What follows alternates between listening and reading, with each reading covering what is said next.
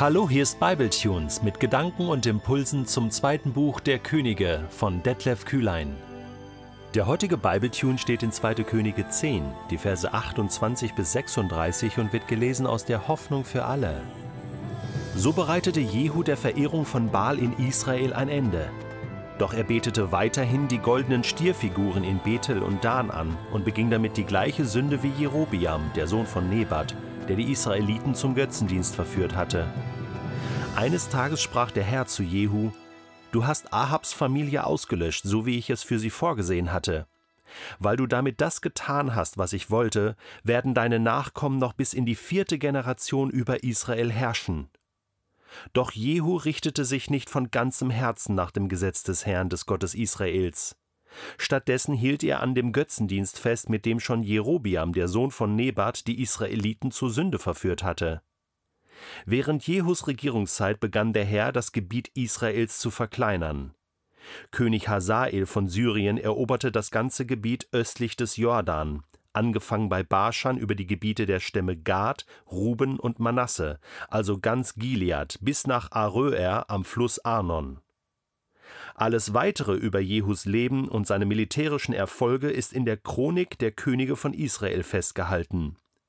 Er regierte 28 Jahre in Samaria. Dort wurde er auch begraben. Sein Sohn Joahas wurde sein Nachfolger.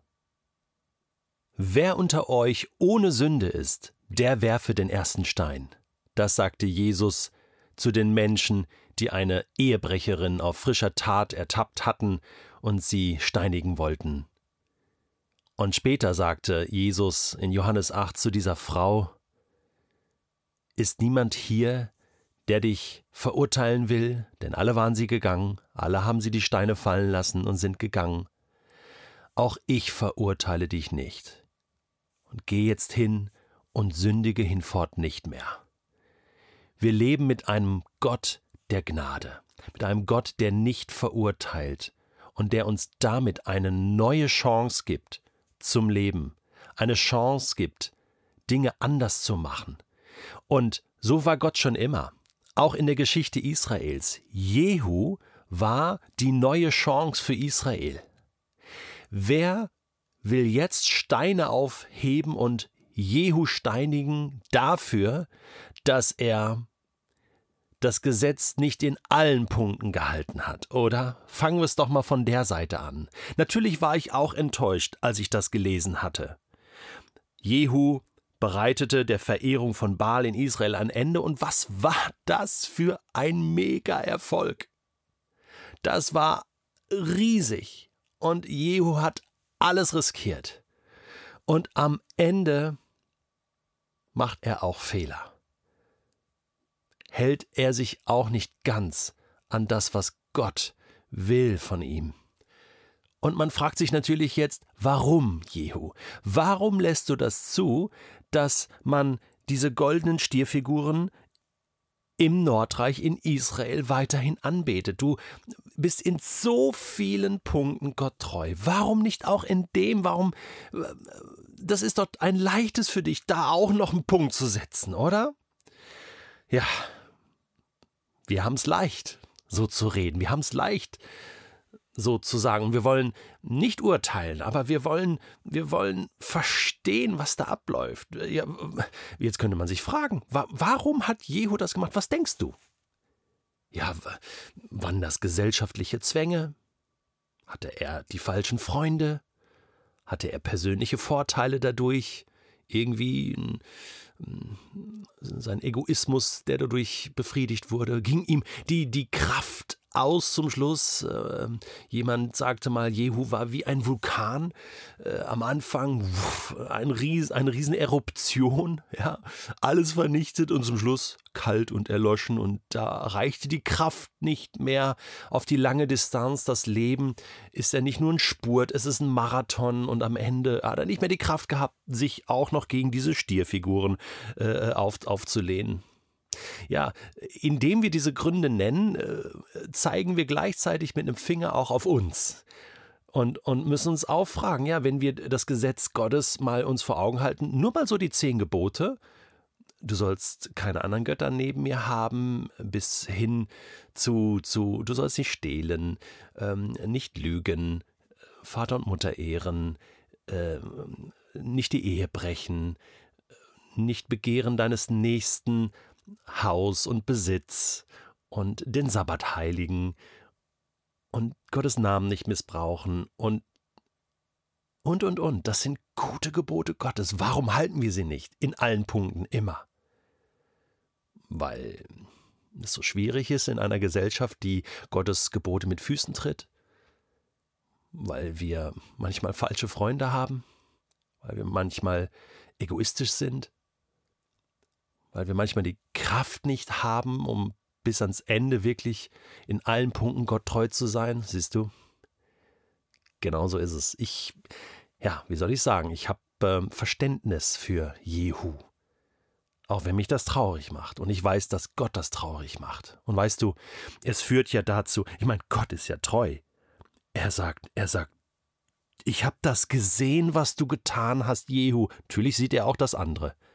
Ich habe das gesehen und weißt du, du wirst einen Lohn haben, deine Nachkommen werden bis in die vierte Generation über Israel herrschen. Sein Sohn Joahas ist der Nächste. Das lesen wir. Äh, Gott segnet. Gott hält ihm nicht das eine vor und sagt, damit ist alles kaputt. So ist Gott nicht. Gott ist gerecht, Gott ist fair. Ähm, aber es führt, ja, wozu führt es? Zu, zu, zu Gebietsverkleinerung, so nenne ich das jetzt mal.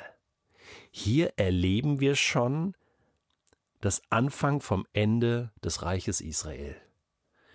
Der Herr, heißt es, verkleinerte das Gebiet. Der Herr begann das Gebiet zu verkleinern. Das ist interessant.